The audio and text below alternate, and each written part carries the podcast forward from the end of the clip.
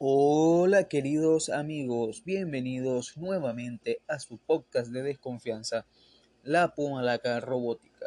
Y hoy venimos a hablar de una de las temáticas más repetidas en el podcast, UFC, de artes marciales mixtas, el deporte que con más crecimiento en los últimos años. Eh, tenemos que hablar de lo que se nos viene este año en UFC porque sinceramente para mí creo que se viene uno de los años más brutales y más importantes en la historia de la UFC. El 2023 promete ser tal vez el mejor año en la historia de las artes marciales mixtas y el mejor año en la UFC. ¿Por qué lo digo? Por la gran cantidad de super luchas que vamos a tener este año vamos a hacer un pequeño repaso por los primeros cinco eventos, el que ya pasó, y los cuatro siguientes que vienen, que son UFC 284, 285, 286 y 287, y las luchas que están programadas para, este, para estos eventos, sumado a que también tenemos eventos Fight Night bastante, bastante buenos. Por ahí tenemos uno, eh, este, Divashvili creo que es contra Jan, entre otros, como el, que tuvimos la semana pasada de Sergey Spivak contra Derrick Lewis.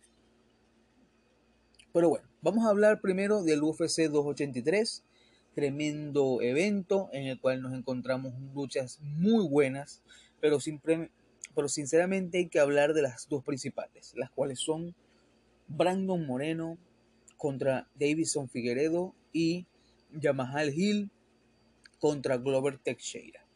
Ahora, hablemos de Brandon Moreno versus Davison Figueredo. Sinceramente, Brandon Moreno me parece a mí uno, una de las historias más conmovedoras y de las mejores historias en la historia de las MMA latinoamericanas.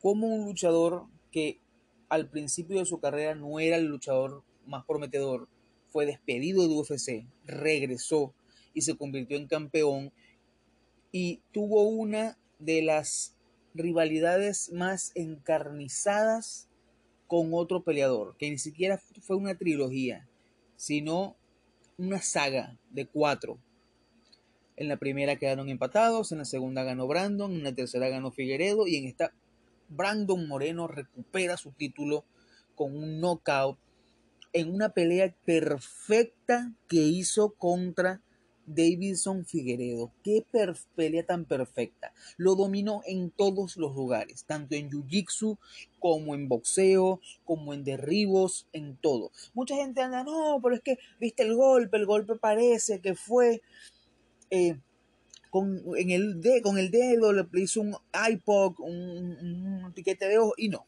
Simplemente fue un golpe muy bien dado en el ojo, en el párpado, que destrozó ese párpado.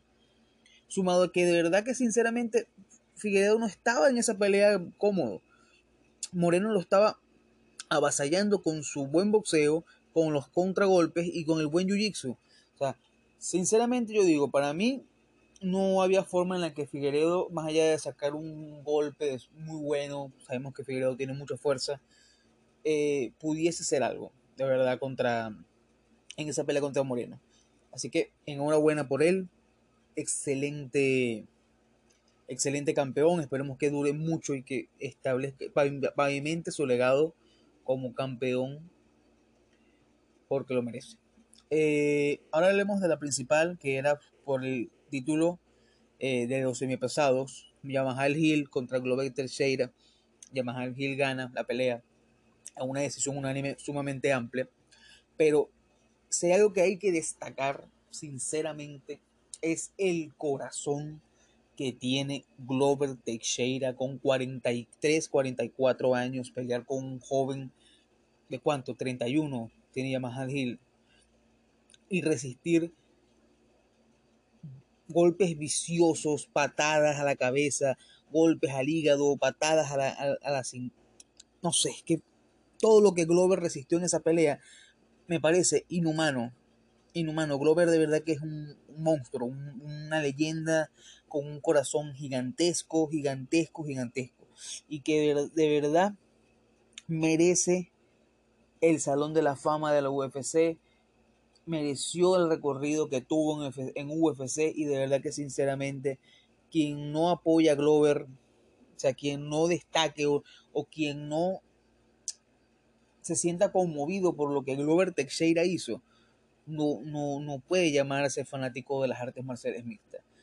Al final de la lucha, luego de que a, a, Brandon Moreno, los fanáticos brasileños, porque el evento fue en Brasil, eh, le habían lanzado cosas, basura, este, entre otras cosas, Glover pidió respeto para, para Yamaha Hill y la gente lo respetó, dijo que, que, que teníamos que ser, o sea, tenían que ser buenos fans, y se retira de una forma increíble en una lucha donde se comió de todo, diferentes tipos de golpes con diferente potencia y, no cayó, o sea, cayó, pero no fue noqueado. Así que para mí es increíble lo que hizo Glover Teixeira. Bueno, vámonos con el UFC 284. Había escuchado que eh,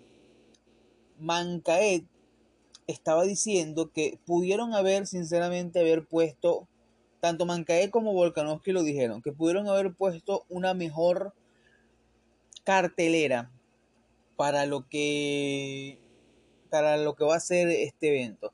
Y sinceramente estoy de acuerdo porque digamos que hay peleas interesantes, más que todo desde las preliminares principales que son Jamie Mallerkey contra Francisco Prado. Sabemos que Mallerkey es un jugador más o menos conocido. Tyson Pedro contra Modestas Vaikuskas. Pero mm, ya en, lo que es la cartelera principal, Jimmy Crute, contra Alonso Mainfield es una buena pelea. Siento que va a estar buena. Eh, siento que va a ser y que va a terminar rápido también. Eh, Justin Tafa contra Parker Porter, una pelea que mucha gente no está esperando, que no parece una pelea de, cartelera principal. Jack de la Magdalena contra Randy Brown, una pelea. Randy Brown es una leyenda, pero no es una, es que no es tan buena.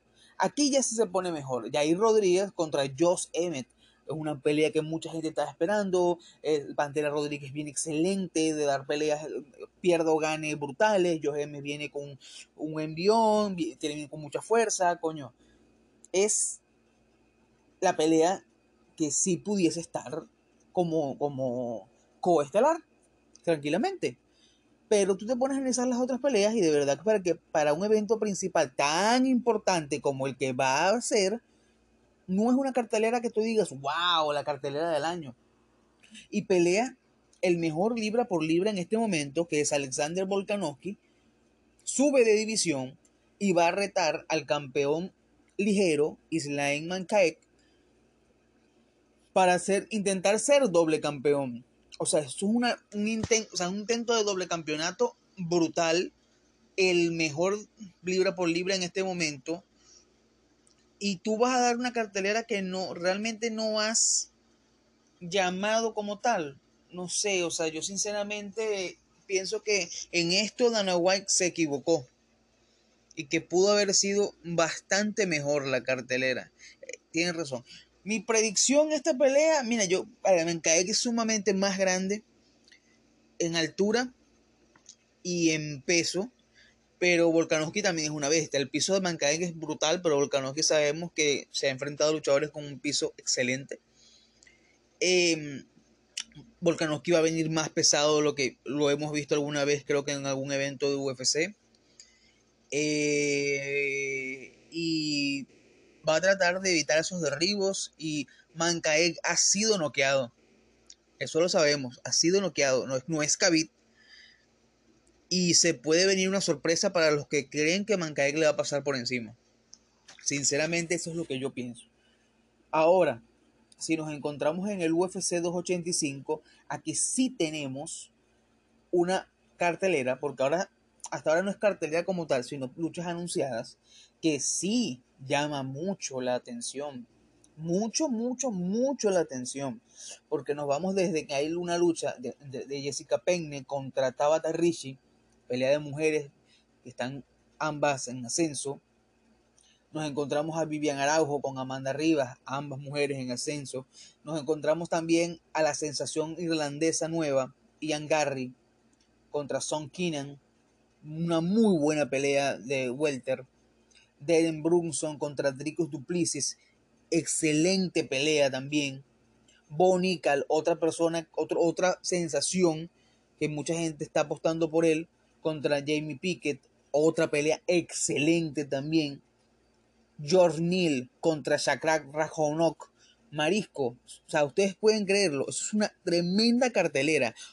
Tres o cuatro de las joyas y sensaciones de la UFC en una misma cartelera. Ian Garry, Dricus Duplessis, Bo y Shakrak Rajamonok en una misma cartelera. Luego viene Dan Hooker contra Jalin Turner.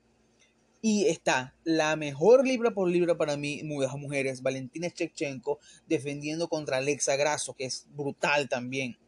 Y esa ni siquiera es la principal. La principal es el mejor de la historia de la UFC, John Jones, haciendo su debut empezado contra uno de los luchadores más interesantes y de los mejores de los últimos años, Cyril Gann, que arriba estaba dominando terriblemente a Francis Engano hasta que éste utilizó el peso que tiene y la fuerza para llevarlo al piso y ahí controlarlo. Sea, tú convirtió al pegador más grande de la historia tal vez de los UFC en un luchador. Así es la habilidad que tiene Cyril Gann para dar golpes.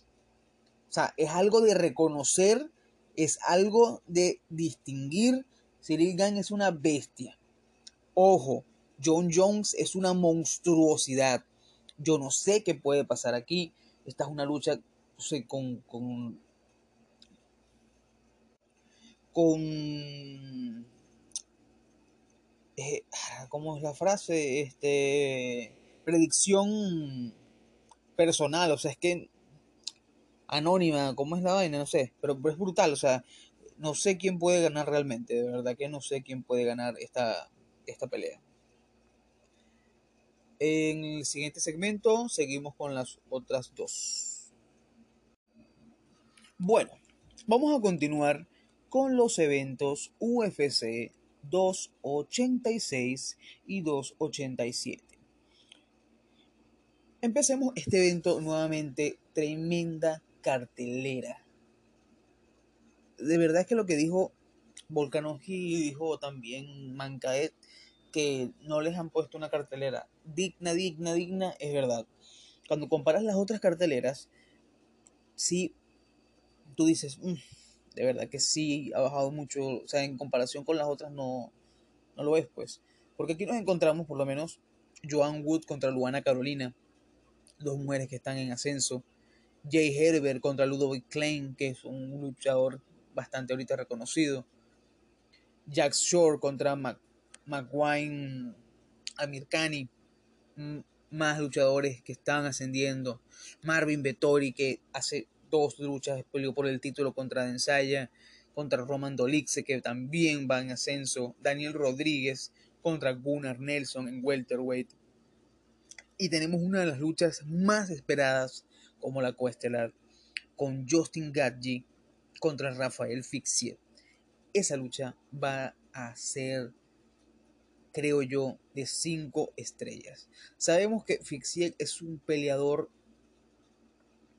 óptimo para dar golpes, golpes y patadas. Es una bestia, una jodida bestia.